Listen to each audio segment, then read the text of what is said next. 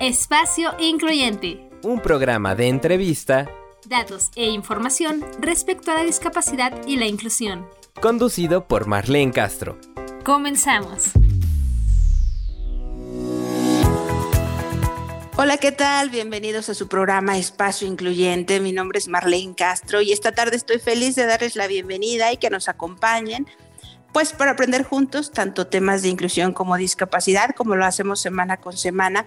Les recuerdo que si por alguna razón no pueden escuchar este programa en día y forma, lo van a poder escuchar en las plataformas de YouTube, Spotify, Miss Cloud, Google Podcast, Apple Podcast y muchos más.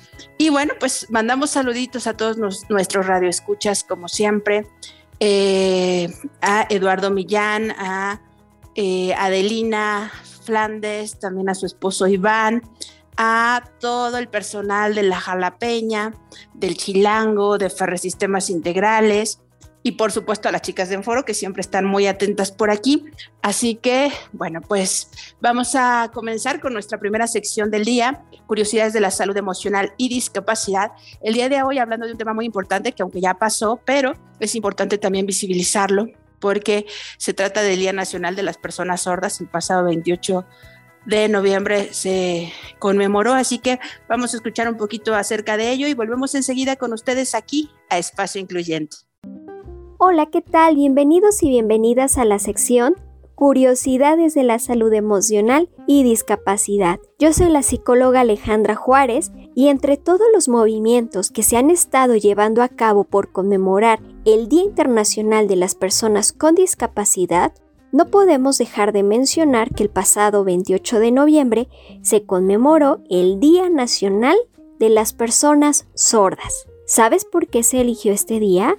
El día 28 de noviembre de 1867 se proclama el decreto presidencial de Benito Juárez por el que se funda en México la Escuela Nacional de Sordomudos. Las personas sordas agradecen que él fue el primer presidente de México en reconocer las necesidades educativas de esta población que se enfrenta actualmente a graves rezagos, especialmente en el acceso a la educación.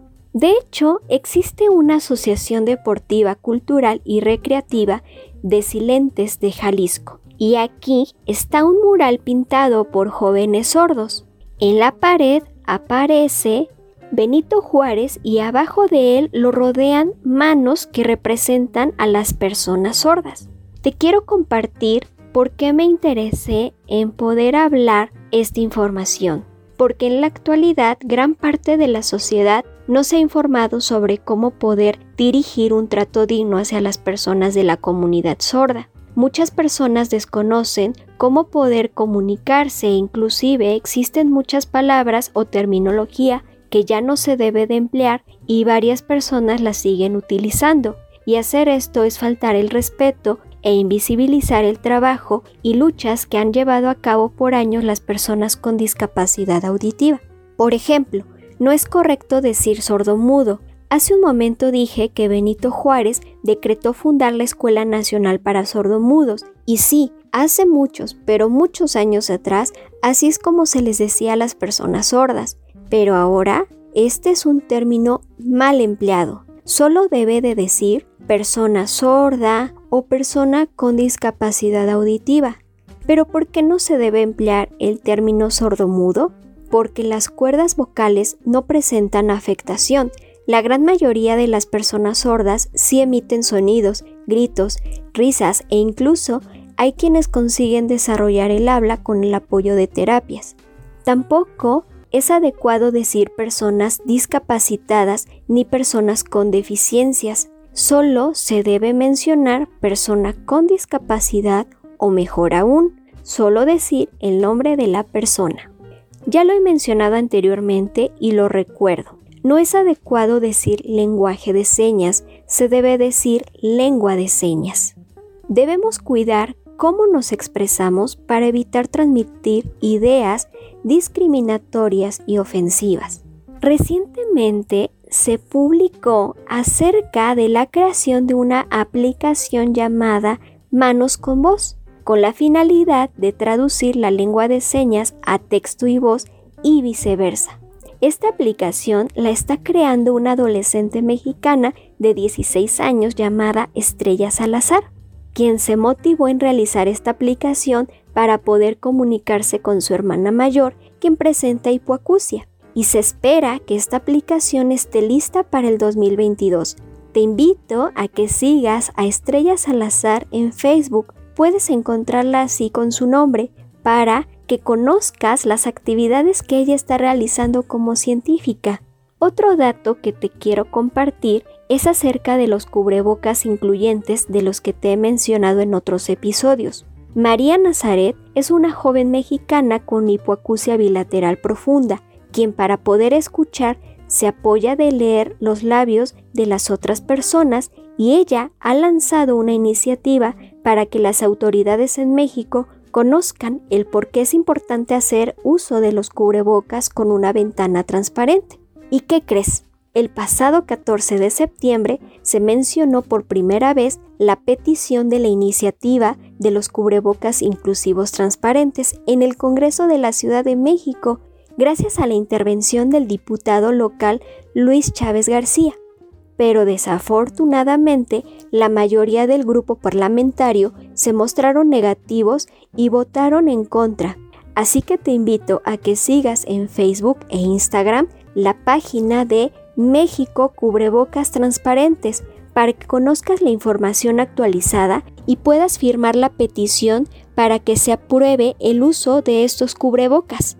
Y bueno, la última recomendación que te quiero compartir es la siguiente. ¿Sabías que en el 2020 Netflix estrena su primera serie protagonizada por la comunidad sorda? Es una serie documental llamada La Universidad para Sordos y se creó esta serie para conocer cómo es la vida de la comunidad estudiantil con problemas auditivos. Es importante aclarar que los y las estudiantes de esta serie se comunican con lengua de señas americana, y la puedes encontrar subtitulada en español. Pues bueno, espero que esta información les haya interesado y no olvides sintonizarnos aquí en tu programa Espacio Incluyente todos los jueves a las 3 en punto. Y si te perdiste algún episodio, recuerda que puedes buscar Espacio Incluyente en Spotify, YouTube o Mixcloud. Hasta pronto. ¿Te gustaría formar parte de nuestro programa Espacio Incluyente? Tú puedes ser nuestro próximo invitado.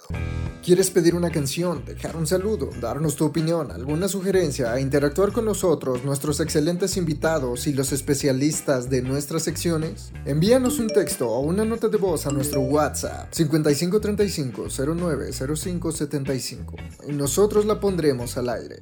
Comunícate, queremos escucharte. Espacio Incluyente, la voz de la discapacidad. Aquí la pieza principal eres tú. Espacio Incluyente.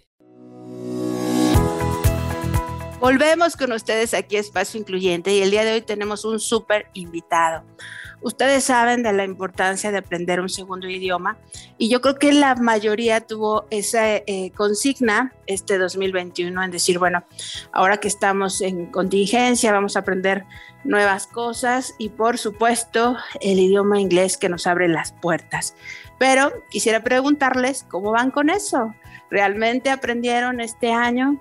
Ya estamos cerrando el 2021, pero nunca es tarde. Por si alguno de ustedes tiene esa meta para el 2022, el día de hoy no se pierdan este programa porque vamos a hablar al respecto de un método muy interesante para aprender inglés y sobre todo dirigido a personas con discapacidad. Así que vamos a escuchar la semblanza de nuestro invitado y volvemos enseguida con ustedes. No le cambien.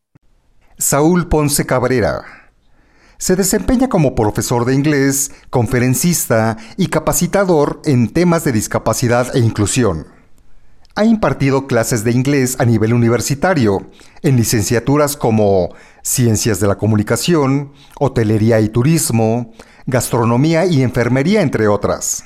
Ha enseñado esta segunda lengua a empresarios y público en general en la Cámara Nacional de Comercio, así como a personas con discapacidad visual como parte del programa Agora Emprende. Es creador del video podcast Ponce Inglés, Inglés para la Vida Real, disponible en YouTube y en todas las plataformas digitales. Ha ofrecido conferencias en temas de inclusión en distintos espacios y foros a nivel municipal, estatal y federal. Ha sido asesor educativo para personas con discapacidad en educación básica. Forma parte de la Red Regional de Inclusión, proyecto en la ciudad de León, Guanajuato, dedicado a capacitar a maestros y directivos de educación básica en materia de inclusión educativa. También ofrece clases particulares de inglés a personas de México y otros países de manera virtual, así como a cuatro grupos de educación preescolar de la Secretaría de Educación de Guanajuato. Es embajador León y ganador del Premio Municipal de la Juventud León 2021. Cuenta con un diplomado en Derechos Humanos y ha tomado diversos cursos en materia de discapacidad, educación, psicología, inclusión e inglés, y actualmente está por terminar la licenciatura en Psicología Educativa. Por todo esto y mucho más, damos la bienvenida a Saúl Ponce, solo aquí, en Espacio Incluyente.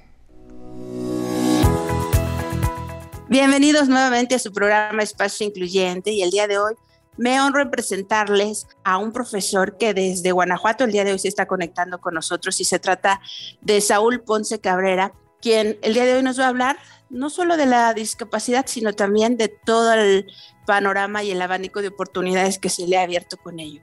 Así que bienvenido. ¿Cómo estás, Saúl? Hola Marlene, ¿qué tal? Un placer estar aquí en tu programa. Saludos a toda tu audiencia, que sé que es bastante.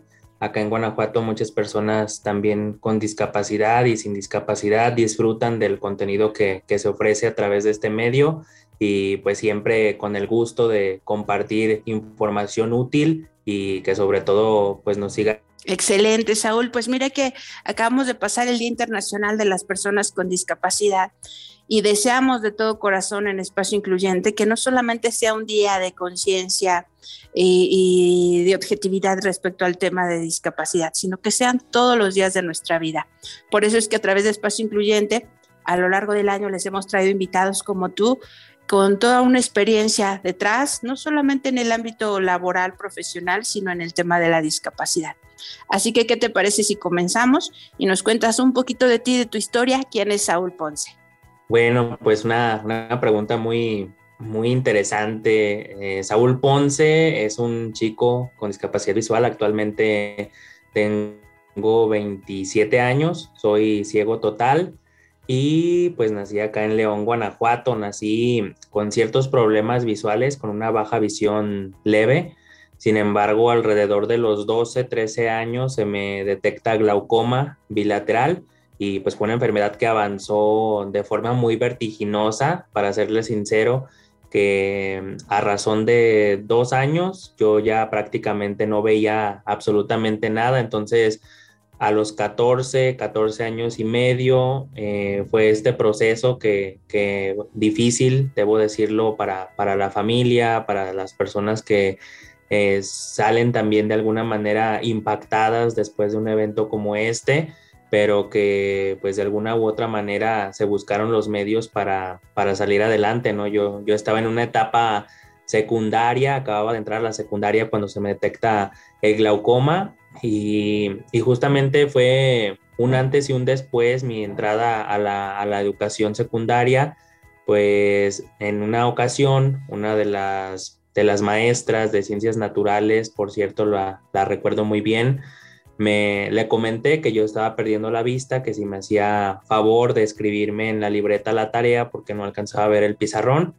Y su respuesta, Marlene, amigos, amigas, me cambió la vida por completo, pues me dijo que si quería una atención especial, buscar una escuela especial. Entonces, esa, esas palabras, esa frase, esos comentarios me afectaron de tal manera que dejé la secundaria regular y fue así que pues empecé mi, mi aventura a través de varias asociaciones donde fui adquiriendo algunas herramientas como orientación y movilidad, braille, y también fueron, fueron allí mis inicios en, en el aprendizaje del idioma inglés, Marlene.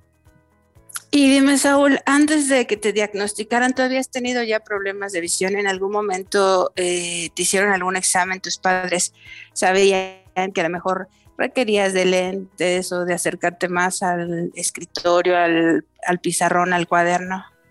Sí, ya, yo nací con cataratas, de modo que tras varias operaciones desde muy pequeño se fueron corrigiendo esas, esas situaciones pero con la parte del glaucoma, la verdad es que no, no le dio tiempo ni a mi mamá ni a mi papá de reaccionar. Ya cuando se quiso hacer esto, pues ya el problema, el problema estaba muy avanzado, ¿no? Sin contar de que éramos personas no de recursos elevados, entonces no había mucho esta cultura de la atención, eh, a menos que fuera algo de gravedad. Así que, pues, en realidad no, no, no se supo en su momento cómo atender la, la situación oftalmológica por la que yo estaba pasando y fue por eso que cuando se quiso reaccionar, pues boom, ¿no? Ya, ya el problema estaba tan avanzado que como, como te comento y les comento a, a todo el auditorio, pues ya, ya prácticamente había perdido la vista. Así es, pues somos compañeros del mismo dolor, yo también perdí la vista por glaucoma. A mí me lo detectan a los 17 años y de ahí la importancia que todos nuestros radioescuchas sepan que año con año se tienen que revisar sus ojos, por lo menos una vez al año. Si pueden dos, mucho mejor, porque a veces confundimos que tenemos conjuntivitis, que es una, eh, un malestar estacional, ¿verdad? Por los cambios de, de, estación en el año, que hay mucho polvo, que el sol.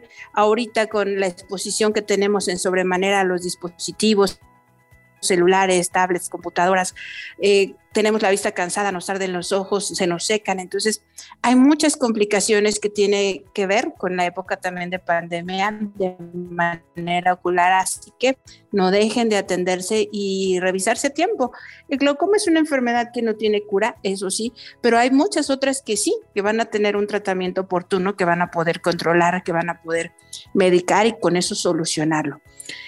La verdad es que lo que nos comenta Saúl es muy triste y que se vive aún en esta época, en pleno 2021, en donde los profesores en las escuelas no están preparados para atender a personas con discapacidad. Y no porque se requiera una atención especial, como te lo dijo eh, esa maestra malamente profesionista, porque en realidad se requiere de vocación, pero también de preparación y de asumir que eh, cada alumno es diferente eh, como seres humanos y requiere una atención también diferente. Entonces, partiendo desde ahí, hemos sabido de casos en donde los mismos profesores eh, se les vuelve un reto, ¿no? Tener un alumno con discapacidad y decir, voy a tener que aprender lengua de señas, voy a tener que aprender braille, pero será un placer para mí poderte enseñar o adaptar tus materiales para que tú los puedas entender.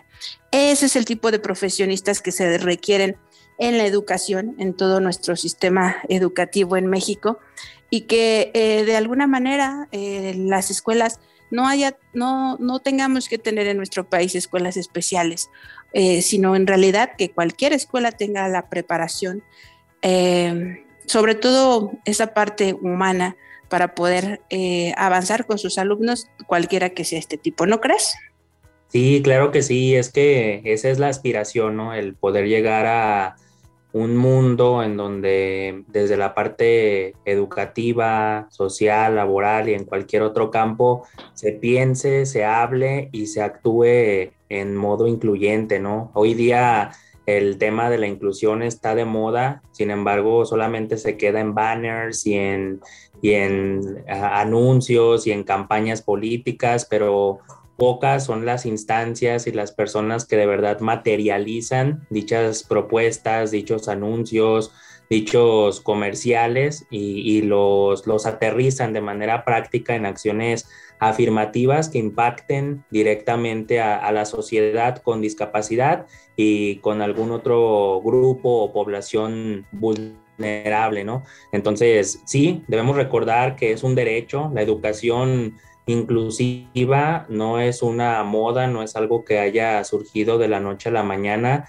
es un derecho que tenemos los seres humanos per se y pues debemos seguir exigiendo de, la manera y, por los medios pertinentes y correspondientes que, podamos llegar muy pronto a ejercer en plenitud ese derecho, ¿no? El derecho a la educación, sin dejar desde luego de lado los, los demás, pero en el tema que, el día de hoy nos compete, sí, una, una inclusión educativa es algo por lo que debemos seguir trabajando en gobiernos, organizaciones de la sociedad civil, personas con discapacidad y sociedad en general, ¿no? Muchas veces los maestros y maestras piensan que son, son cambios pues drásticos o extraordinarios los que se requieren hacer, los ajustes razonables que se deben implementar para atender al alumnado, a los educandos con, con algún tipo de discapacidad. Sin embargo, en muchas ocasiones, Marlene, amigos, amigas, Basta únicamente con preguntar directamente al, alumno, a la alumna o a sus padres em, cuáles son las necesidades que tiene, cuáles son las habilidades con las que cuenta, apoyarse en, los demás compañeros y compañeras del aula. Todo esto va a sumar no solamente para la persona con, discapacidad, sino también para, las, personas y los demás miembros de la, de la comunidad educativa, ¿no? ya que aprenderán a tratar de manera asertiva a una persona en situación de discapacidad y esto pues le sumará a este proceso de, de inclusión, ¿no? Sin duda alguna. Totalmente. Pues, ¿qué te parece si vamos a escuchar nuestra segunda sección de este día?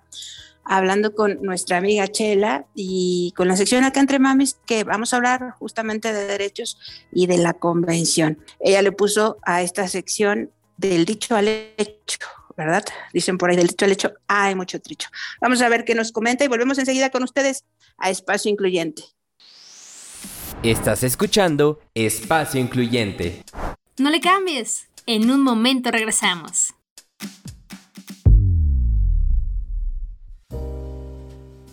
Hola queridas amigas de su sección Acá entre Mamis. Yo soy Chela y es un placer estar con ustedes este jueves. Les agradezco de su compañía y el tema de hoy es la segunda entrega del dicho al hecho hay mucho trecho.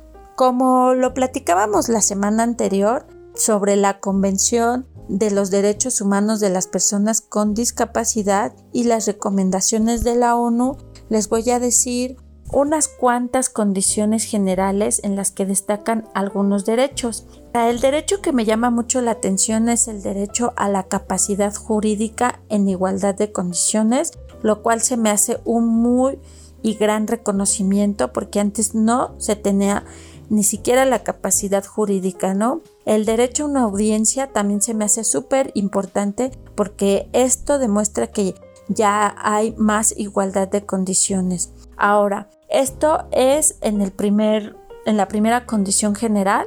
En la segunda condición general, que se refiere a la no discriminación y a la igualdad de oportunidades, hay muchos derechos que, que yo quiero abordar porque son y principales, ¿no? El derecho de tránsito.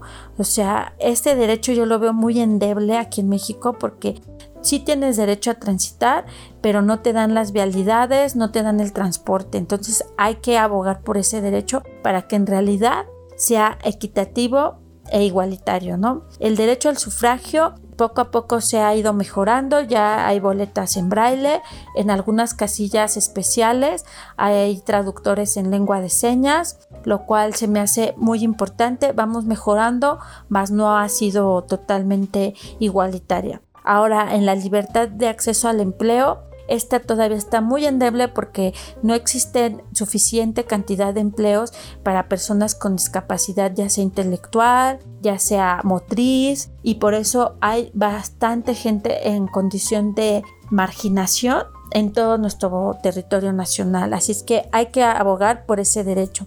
Ahora, el acceso a juegos mecánicos también es, es un derecho que está endeble porque se deja ejercer como mayor le place a las empresas privadas y ellos dependen que te dejen o no acceder a un juego mecánico, eh, mientras que en los juegos que existen en los parques son muy pocos los que tienen adaptaciones para las personas con discapacidad. El acceso a servicio de guardería, ese eh, la verdad es inexistente porque yo hace muchos años traté de llevar a Renata a la guardería del gobierno, me dijeron que no se podía porque ya era una niña con necesidades especiales, así lo dijeron. entonces que ellas no se hacían responsables y la verdad se me hizo hasta cierto punto como muy sincero de su parte de las educadoras que ellas no tenían la capacitación para atender a una persona con las condiciones de Renata, así me lo hicieron saber y que si quería llevarla a la guardería en una particular donde tuvieran las especialistas, ¿no? Eh, por lo tanto, se me hace súper importante hablar sobre este acceso al servicio de guardería. Ahora, la prohibición del, uso del lenguaje discriminatorio, como yo lo hice la referencia anterior, todavía se usa esto de especiales, esto de, de la condición, o sea, nosotros tratamos de que se haga un lenguaje inclusivo, pero si no hay la difusión, entonces ¿cómo se va a hacer que esto salga, ¿no? Y brote. Por eso es importante, queridas amigas, que compartan nuestras secciones, nuestro programa con su familia para que cuando encuentren a una persona con discapacidad se acerquen con respeto y con el uso del lenguaje adecuado. Accesibilidad, que es el, tercer rubro de estas condiciones generales, eh, accesibilidad, ajustes racionales y ajustes de procedimiento. Me llama mucho el derecho a la educación, y el derecho a la salud y seguridad social. En el derecho a la educación hemos dado un gran paso, puesto que ya está en la Constitución de México que la educación tiene que ser inclusiva, lo cual se me hace súper importante y es un gran paso. Ahora vamos a hacer que sea eficiente, ¿no? Inclusiva y eficiente, no tan solo para las personas con discapacidad, sino para todos los niños y niñas y jóvenes que habiten aquí en nuestro país, ¿no? Hay que luchar por una educación eficiente. Ahora, el derecho a la salud y a la seguridad social, ahí hay un, un proceso endeble porque hay muchos niños con discapacidad que no tienen una seguridad social, que las rehabilitaciones son totalmente pagadas por los padres de familia o los cuidadores primarios, por lo cual yo invito al Estado, invito a las asociaciones civiles para que alcemos la voz y, el Estado se haga cargo de las rehabilitaciones de las personas con discapacidad y hagamos que el DIF en realidad haga su trabajo y dé y de unas instalaciones de primer mundo, porque es lo que se merecen nuestros hijos, es lo que se merecen nuestros familiares. Ok, y para terminar con esta sección, yo les quiero dar el consejo o la frase de mamá a mamá. Las diferencias nos enriquecen, el respeto nos une. Así es que por favor, queridas amigas, tratémonos con respeto para que nos unamos más. Si tú pides algo con respeto, de seguro se te dará. Muchísimas gracias, les agradezco que me hayan acompañado en esta sección de acá entre mamis y hasta la próxima semana. Ya estamos de vuelta en Espacio Incluyente. Aprende con nosotros.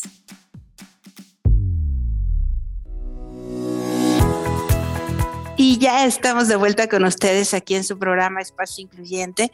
Este día hablando de la importancia de un segundo idioma para nuestras vidas, que nos abre unas puertas y un panorama muy diferente al que tenemos cuando solamente contamos con un solo idioma. Y para ello tenemos al especialista, al profesor Saúl eh, Ponce, que desde Guanajuato se conecta con nosotros y en el primer bloque nos comentaba de toda la situación que tuvo que atravesar para poder estudiar, ¿verdad? A veces eh, creo que muchas personas con discapacidad que nos están escuchando hoy coinciden con él, no todo es amigable. Habrá eh, temporadas en la, en la primaria, en la secundaria, que se tope uno con maestros que no son tan accesibles y, con otros sí, que se recuerdan con mucho cariño y se les agradece inmensamente la atención y la pasión con la que hacen su trabajo. Así que bueno, pues este día, platicando con él y nos, nos, decías, Saúl, que eh, una vez que ya eh, dijiste, bueno, voy a superar esto, aunque la maestra me ponga este obstáculo, es un reto para mí, yo voy a demostrarle que sí, efectivamente se puede y se puede lograr terminar no solamente el nivel eh, básico, sino después un medio superior y actualmente estás estudiando la licenciatura. Cuéntanos un poquito después cómo te fue en el ámbito escolar. Sí, pues mira, ya después de que entré a, varias asociaciones y adquirí determinadas herramientas, ya citaba algunas de ellas como el braille, la orientación y movilidad, los principios y herramientas básicas de la tiflotecnología, Em, el inglés, desde luego, empecé a buscar cursos, eh, diplomados, certificaciones externas para poder pues especializarme en este tema del inglés, ¿no?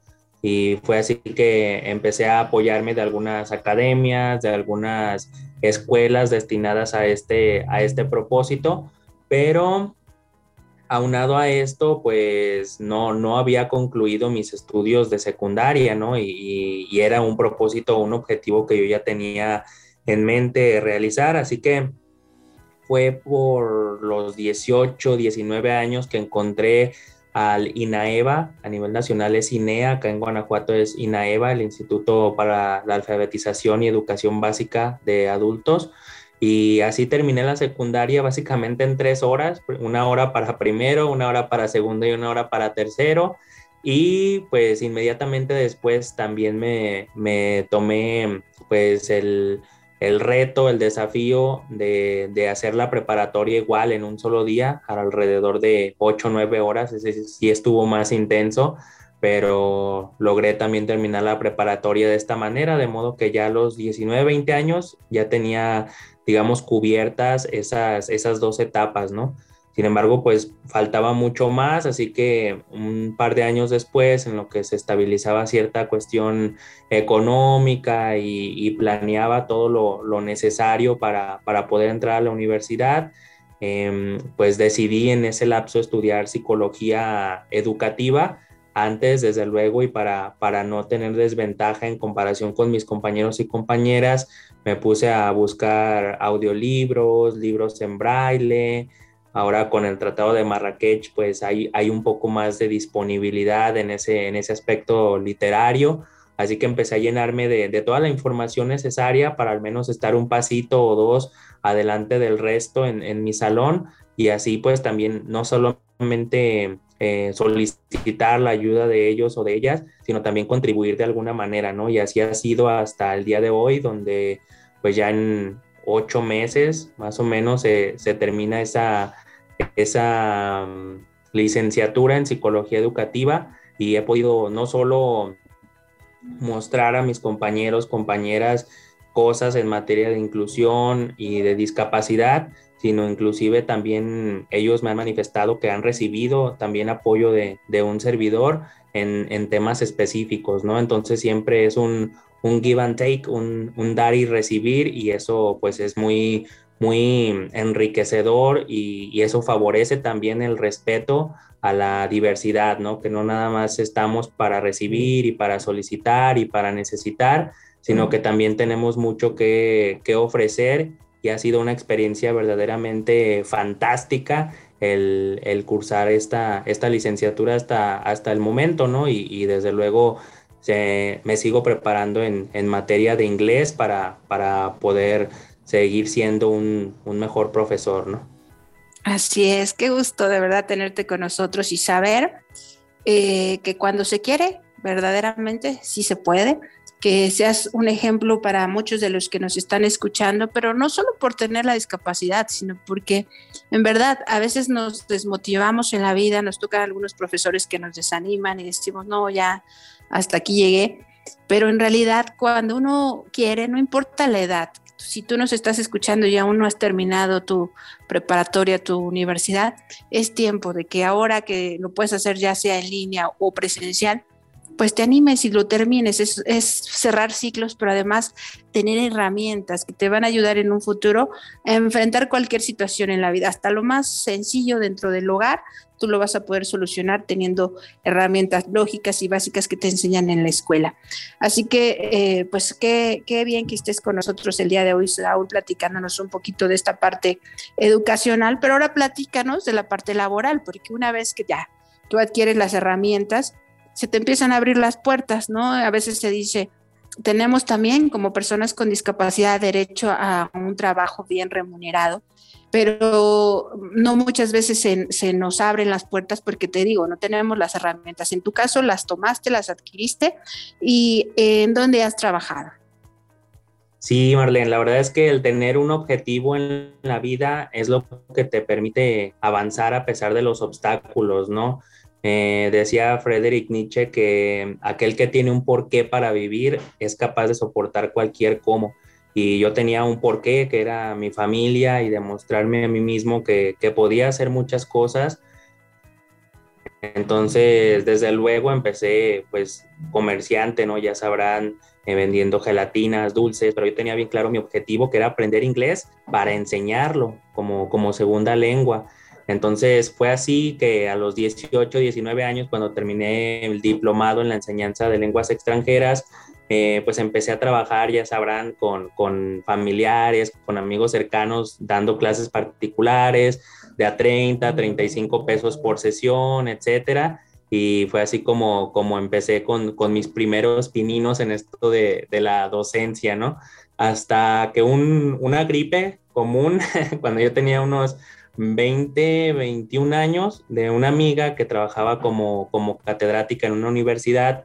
Eh, se enfermó justamente de gripe y me dijo, oye, ¿cómo ves? ¿Me vas a suplir? Y pues ya te doy lo que, lo que, lo que yo ganaría en esas horas, ¿no? Yo al principio como que no quería, la verdad, yo decía, no, pero ¿cómo va a suplir? Y pues nada más aquí en lo que me pagas. Y yo voy a gastar en camiones. Entonces, como que no quería muy bien hasta que me animé y pues ahí empezó todo, ¿no? Empecé justamente supliéndola por algunas horas y después ya el coordinador vio mi desempeño y a pesar de que muchos alumnos, la gran mayoría eran mayores que yo, eh, pues me asignó varias licenciaturas, ¿no? Empecé a dar clases de inglés en licenciaturas como enfermería, gastronomía, hotelería y turismo, ciencias de la comunicación y algunas otras. Y de ahí en adelante empecé a trabajar en preescolares particulares donde me invitaban,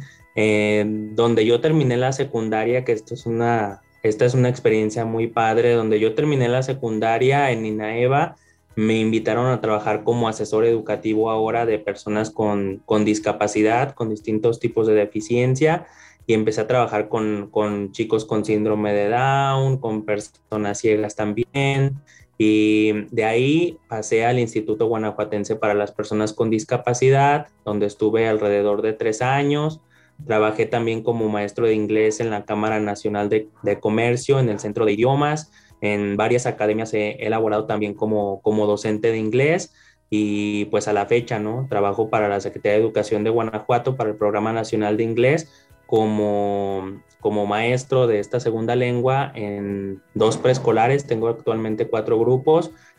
También pues he elaborado para el programa Agora Emprende eh, aquí en México, eh, dando clases de inglés en línea a, a, personas con discapacidad visual de nuestro país y de alrededor de ocho o nueve países en, en, Latinoamérica, ¿no?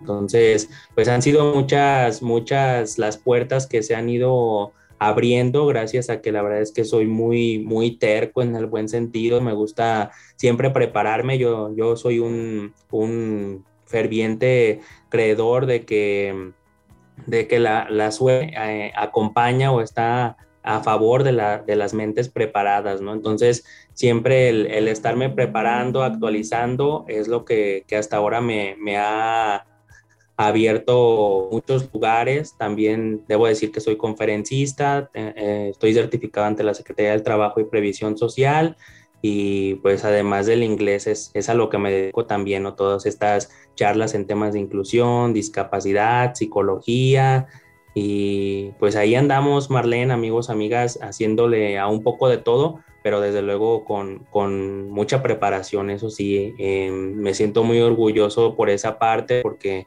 soy una persona muy diligente, muy disciplinada en el, en el aspecto de los estudios y, y creo que todos y todas lo, lo, podemos hacer, ¿no? Solamente es encontrar esa, esa materia, ese camino que más nos gusta y por ahí irnos y, y buscando los contenidos, las herramientas, los instrumentos necesarios para, para alcanzar los objetivos, ¿no? Gracias, Saúl. Pues vamos ahora a un poquito de musiquita y volvemos contigo porque está muy interesante todo el proceso que has llevado a lo largo de tu vida y sobre todo que nos platiques de este método para aprender inglés. Y volvemos enseguida con ustedes aquí a Espacio Incluyente. No le cambien. Espacio Incluyente, la voz de la discapacidad. Aquí la pieza principal eres tú. Espacio Incluyente. Muy buenas tardes. Esta es Ailía y esto es Te Presto mi voz, aquí, en Espacio Incluyente. Hoy voy a continuar con este artículo de la revista de la Universidad de México titulado Discapacidad en Pandemia, un mosaico de experiencias, del que ya les hablé la semana anterior. Recordemos que este artículo fue publicado en noviembre de 2020 y los datos pueden no sonar del todo correctos porque no sabíamos tanto acerca del virus. Claudio, un posible sustento. En abril, un mes después de que la pandemia llegó a México, Adriana Gurría se puso a hacer caretas de esas que cubren el rostro y que aparentemente ayudan a detener el paso del coronavirus. Las vende por internet en la página La tiendita de Claudio. Claudio es su hijo, tiene 21 años y nació con síndrome de Down. La angustia de Adriana es la misma de miles de madres de niños con discapacidad. ¿Quién va a cuidar y sostener a sus hijos cuando ellas no estén? Si el negocio de caretas funciona, espera Adriana, esa pregunta podría estar más o menos resuelta, porque del gobierno mejor no esperar mucho. En México hay 7.800.000 personas con discapacidad. La política oficial de la Cuarta Transformación es darles 1.310 pesos al mes, menos de 44 pesos al día. Pero aún esta medida avanza con lentitud. Para agosto de 2020, apenas 805.000 personas recibían este dinero. La meta es llegar a un millón para fin de año. Recibir dinero es buena noticia para cualquiera, sin embargo, los 1.310 pesos se quedan cortos a la hora de pagar cuidados y educación especial. Claudio iba a una escuela privada, pero la abandonó con la pandemia. Su mamá ya no pudo pagarla. Con muchos esfuerzos, Adriana todavía costea terapias individuales para su hijo, pues significan la posibilidad de que él se comunique con frases completas. Aun cuando las escuelas regresen a clases presenciales, Claudio permanecerá en casa por más tiempo, las deficiencias en su sistema inmunológico lo hacen más vulnerable ante enfermedades como el COVID-19. La primera mexicana menor de 25 años en morir por complicaciones de esta enfermedad fue una niña de 12 años con síndrome de Down. Su condición se agravó por una cardiopatía congénita y la inmunosupresión derivada de su discapacidad. Las personas que tienen síndrome de Down tienen mayor susceptibilidad a las infecciones, explicó el 15 de abril Hugo López Gatel, subsecretario de Prevención y Promoción de la Salud de la Secretaría de Salud Federal, que todos los días informa las cifras de fallecimientos y contagios en México. Sin embargo, después de aquel anuncio, poco se, ha sabido del impacto de la pandemia en personas con discapacidad, la Dirección General de Epidemiología, que alimenta a diario una base de datos con el monitoreo de la pandemia, no mantiene un registro de las personas con síndrome de Down ni con cualquier otra discapacidad que se hayan contagiado, recuperado o fallecido por COVID-19. La insistencia de Adriana en enseñar a su hijo cómo cuidarse del coronavirus va surtiendo efecto. Cuando salen a entregar los pedidos de la tendita de Claudio, él solito le recuerda que necesitan careta y cubrebocas para protegerse del bicho. Coral. Terapias a distancia.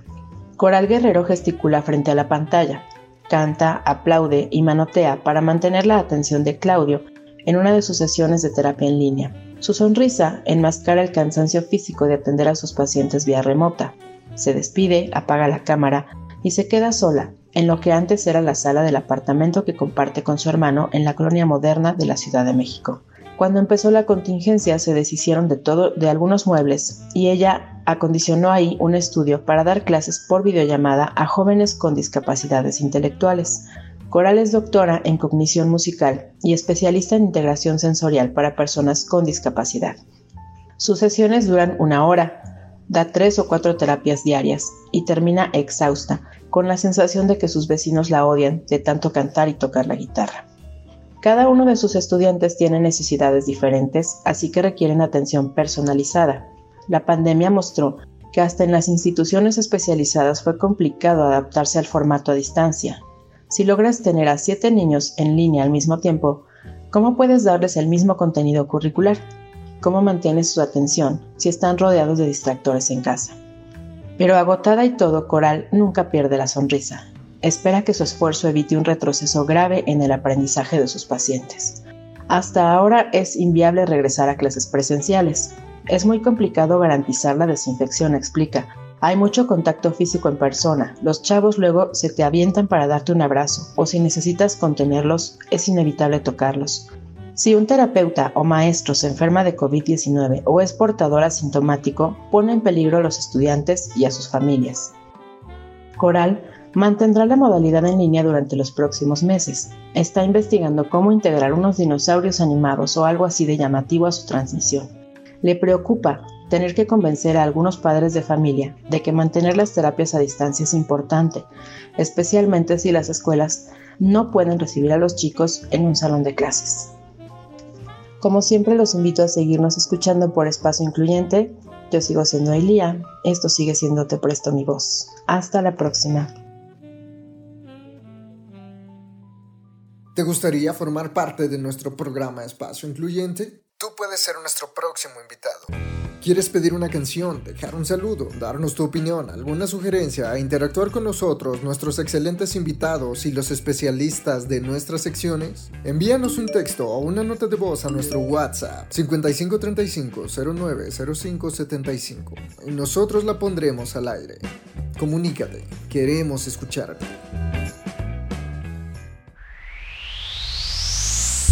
Espacio Incluyente, la voz de la discapacidad. Aquí la pieza principal eres tú. Espacio Incluyente. Seguimos con ustedes aquí en Espacio Incluyente y el día de hoy hablando de la importancia del idioma inglés para nuestras vidas. Tenemos aquí con nosotros al profesor Saúl Ponce y acabamos de escuchar también a nuestra fonoaudióloga Elia Antunes hablándonos en la sección Te presto mi voz. Recuerden que ella puede ser su voz y cualquier cosa, cualquier tema que quieren que abordemos aquí en el programa, se comunica con nosotros a nuestro número de WhatsApp y le pasamos el dato para que ella también sea su voz y podamos hablar de estos temas. Y bueno, pues nos platicaba Saúl en el bloque anterior justamente de todo el proceso educativo y profesional que ha tenido. Y por ello es que lo invité este día al programa porque cuando me manda su podcast de eh, para aprender inglés, porque eso es bien importante. Muchas veces cuando tenemos la discapacidad visual, pues escuchamos parlante y, y, a veces la pronunciación del parlante como que no es la misma que, que de una persona. ¿Cómo fue que se te ocurrió crear el podcast Ponce Inglés? Y, y, cuál fue la idea principal? ¿Sí enfocarte a las personas con discapacidad o en realidad a cualquier público? Pues fíjate que esa es una gran pregunta. Eh, debo decir que desde luego la pandemia ha traído muchas cosas complicadas para mucha gente, pero también nos ha permitido explorar otras áreas de nosotros mismos, ¿no? Y a título personal fue la creatividad. Yo me daba cuenta de que pues esta cuestión de los podcasts y las, las, los canales de YouTube era lo que estaba en auge y yo quise crear un método que desde luego cubriera también esta necesidad por parte de las personas con discapacidad visual, una, una herramienta que, créanmelo, Marlene, amigos, amigas, hay muchísimo trabajo para las personas que saben hablar un buen inglés, no nada más que, que manejan eh, los colores, los números, sino que saben hablar un buen inglés, créanme que trabajo nunca va a faltar si lo sabemos dominar y, pues desde luego tenemos este, este gusto por el idioma, ¿no? Entonces, en abril estuve pensando cómo crearlo, empecé a tomar algunos cursos con algunas aplicaciones en el teléfono y así empecé con mis primeros episodios, empecé a grabarlos desde mi propio celular, nada más yo y mi teléfono, buscando el horario donde no pasaran carros, donde no pasaran los, los distintos comerciantes, ya saben a lo que me refiero alrededor de las cinco y media, seis de la mañana me, despertaba para aprovechar esos 10, 20 minutos de, espacio, de espacio sin ruido externo. Y empecé con mis capítulos, los empecé a, subir a, las distintas plataformas, a Spotify, Apple Podcast, en Facebook también empecé a crear mi página, y este método Ponce Inglés, Marlene, es muy particular, ¿no? Sé que hay muchos otros podcasts y cursos de inglés, gratuitos también incluso, pero lo que tiene el método Ponce Inglés es que es un inglés a la carta. Es decir, personas con y sin capacidad eh, me escriben o me mandan un mensaje de voz vía, vía inbox allá a la página de Facebook de Ponce Inglés, Inglés para la Vida Real y me, piden con su nombre, su lugar de origen, y a través de ese medio, de esa nota de voz, me ponen el tema que les gustaría escuchar en un próximo episodio, ya sea que se les haya complicado en la escuela o que vayan a tener algún examen y me dicen, por ejemplo, yo quiero que nos hables de los adjetivos posesivos en inglés, ¿no? Entonces yo ya preparo el episodio. Actualmente ya hay una cabina de radio que me presta el Instituto de la Juventud aquí en, aquí en León, Guanajuato, y me ayudan allí a, editar todo, ¿no? También, además ya de este formato de, podcast, también ya está eh, disponible en YouTube como video podcast. Estamos allá apenas subiendo los primeros videos. También como Ponce Inglés pueden encontrar el canal. Y, ya saben, cualquier tema que se pueda llegar a ofrecer, solamente mandan ahí vía inbox eh, el mensaje de voz con su nombre, su lugar de origen y el tópico que, que desean escuchar y yo lo preparo con mucho gusto y, es así como, como trabaja el método Ponce Inglés, que actualmente Marlene te platico y amigos y amigas también del auditorio, que ya tiene aproximadamente 3.000 reproducciones en sus respectivas plataformas y pues estamos en esta parte de la difusión. Además, eh, justamente este proyecto me acaba de llevar hace dos meses a ganar el Premio Municipal de la Juventud y, a ser embajador de León en este año, en este ciclo 2021-2022, Marlene, ¿cómo ves?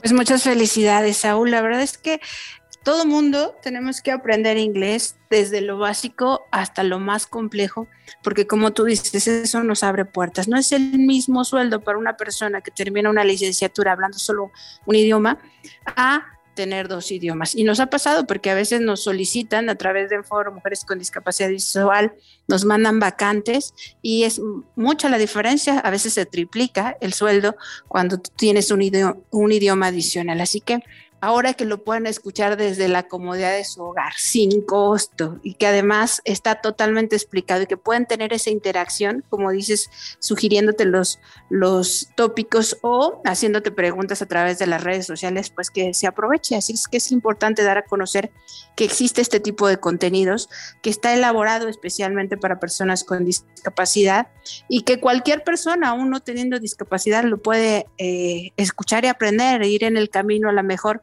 si van manejando, si van eh, en trayecto a la escuela y quieren ir aprendiendo inglés, lo pueden hacer solamente buscando en la red social Pons Inglés y inmediatamente lo van a poder reproducir, eh, quedarse, eh, si se quedan a medias en la clase, bueno, pues al otro día o más tarde lo retoman, pero lo importante es eso, que tienen la facilidad de aprenderlo gratuitamente desde la comodidad de su hogar, ¿no es así?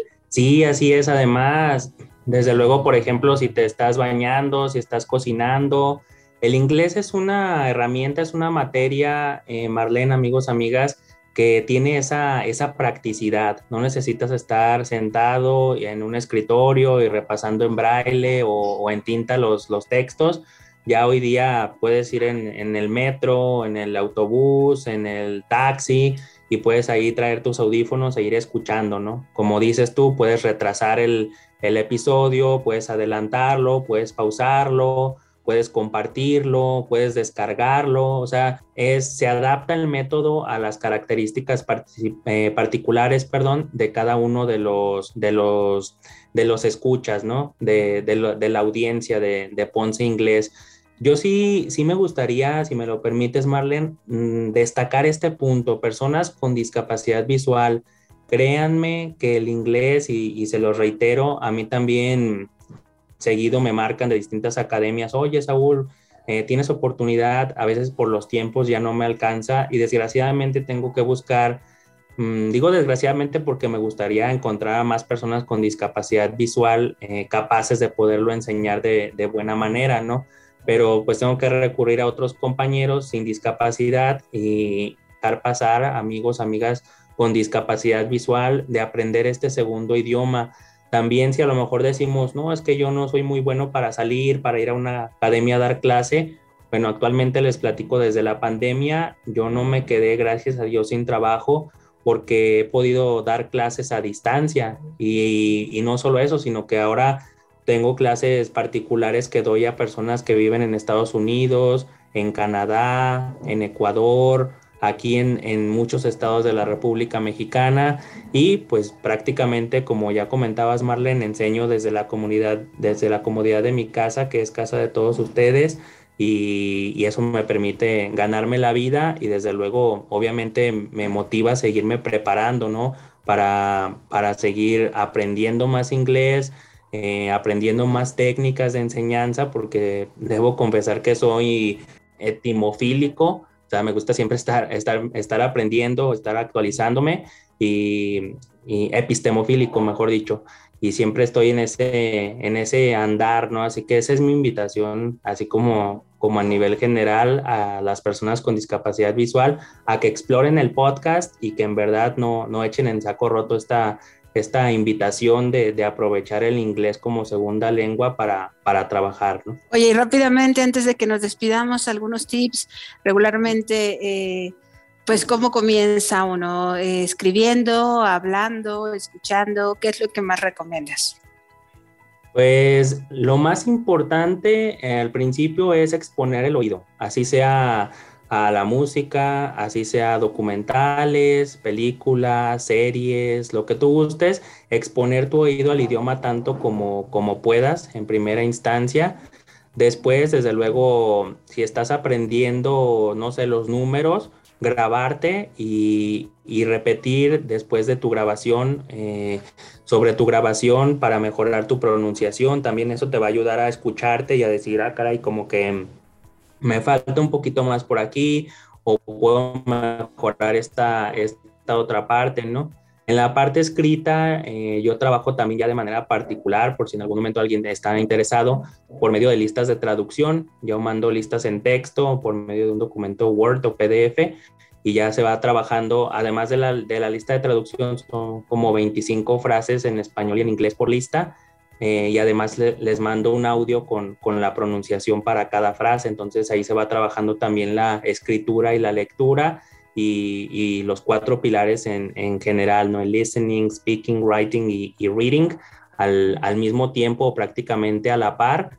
Y, y sí, es, esos son como los, los dos principales tips. Expongan su oído tanto como puedan al, al idioma a través de cualquier medio eh, no, tanto, no tanto como tal a cursos de inglés, sino por ejemplo, si a ustedes les gusta, no sé, cocinar, pues entonces busquen tutoriales en inglés con respecto a la cocina, ¿no? Si les gustan los caballos, busquen un documental de caballos en inglés.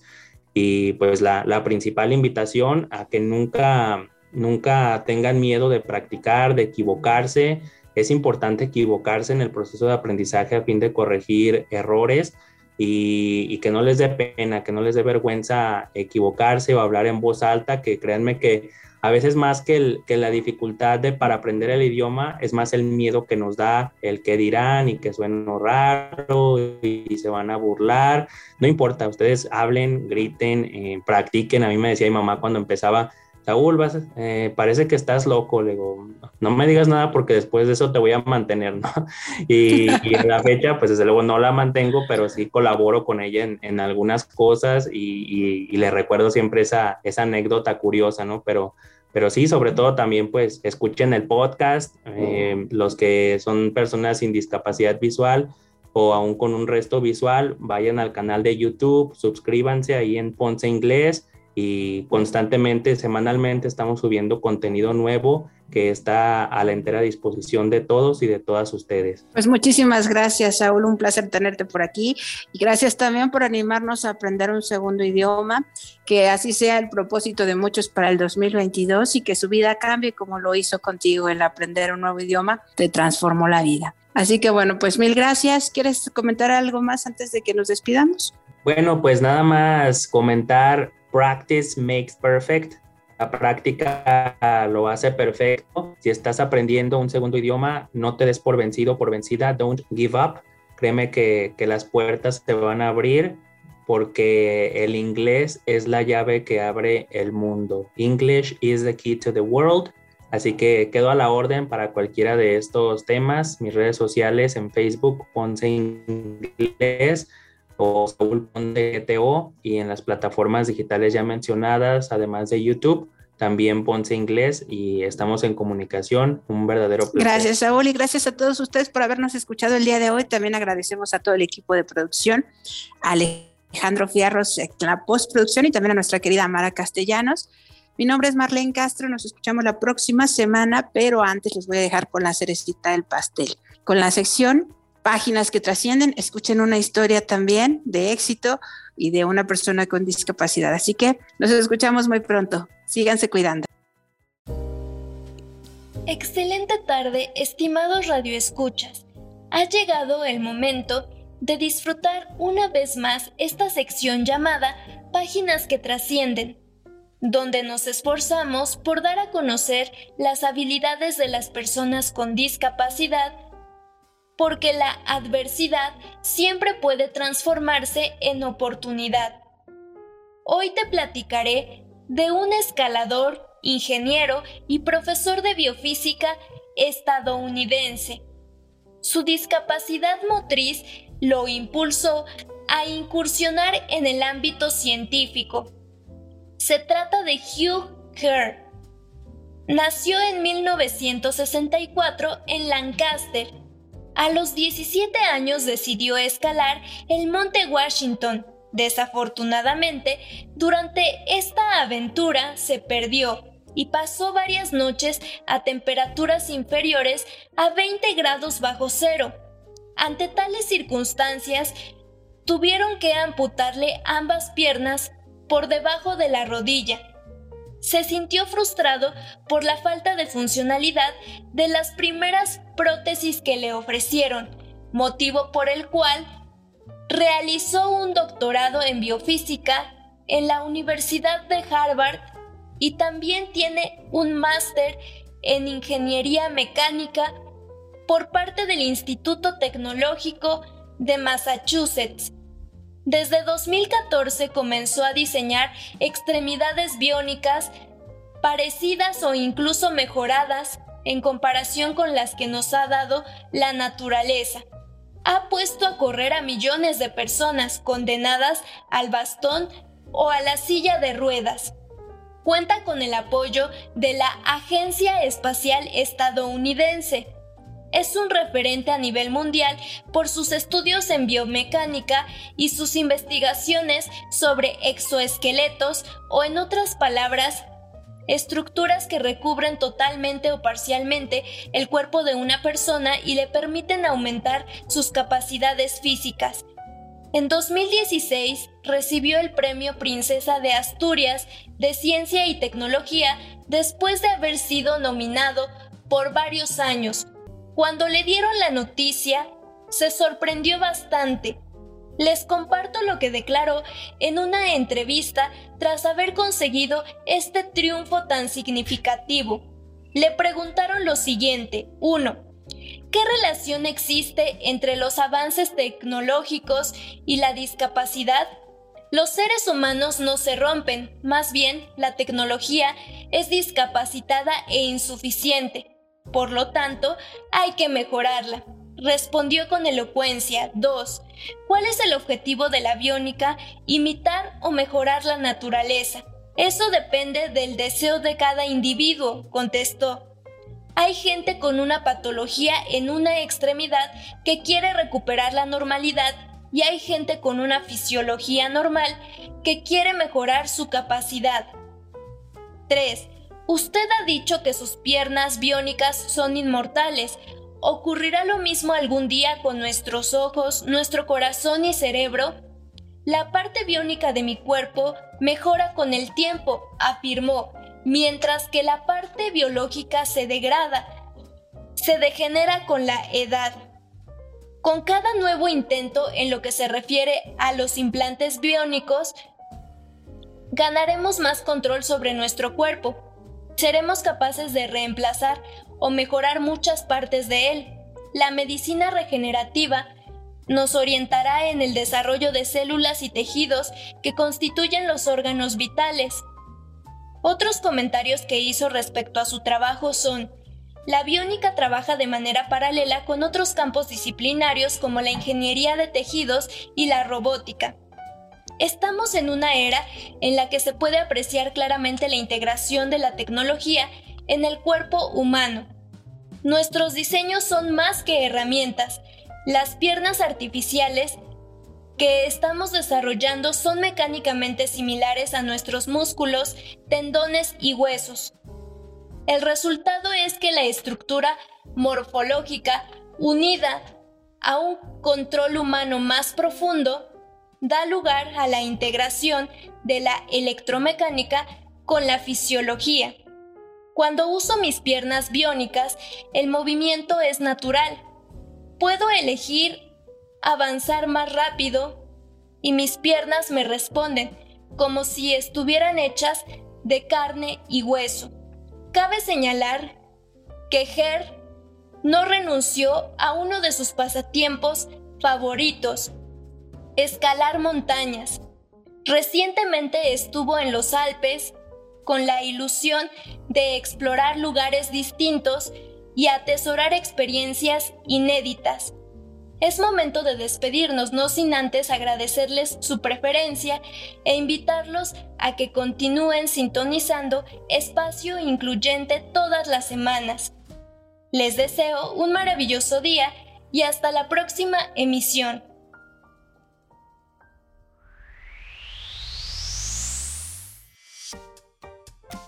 Esto fue Espacio Incluyente con Marlene Castro. Un espacio donde la pieza principal eres tú. Acompáñanos en nuestra próxima emisión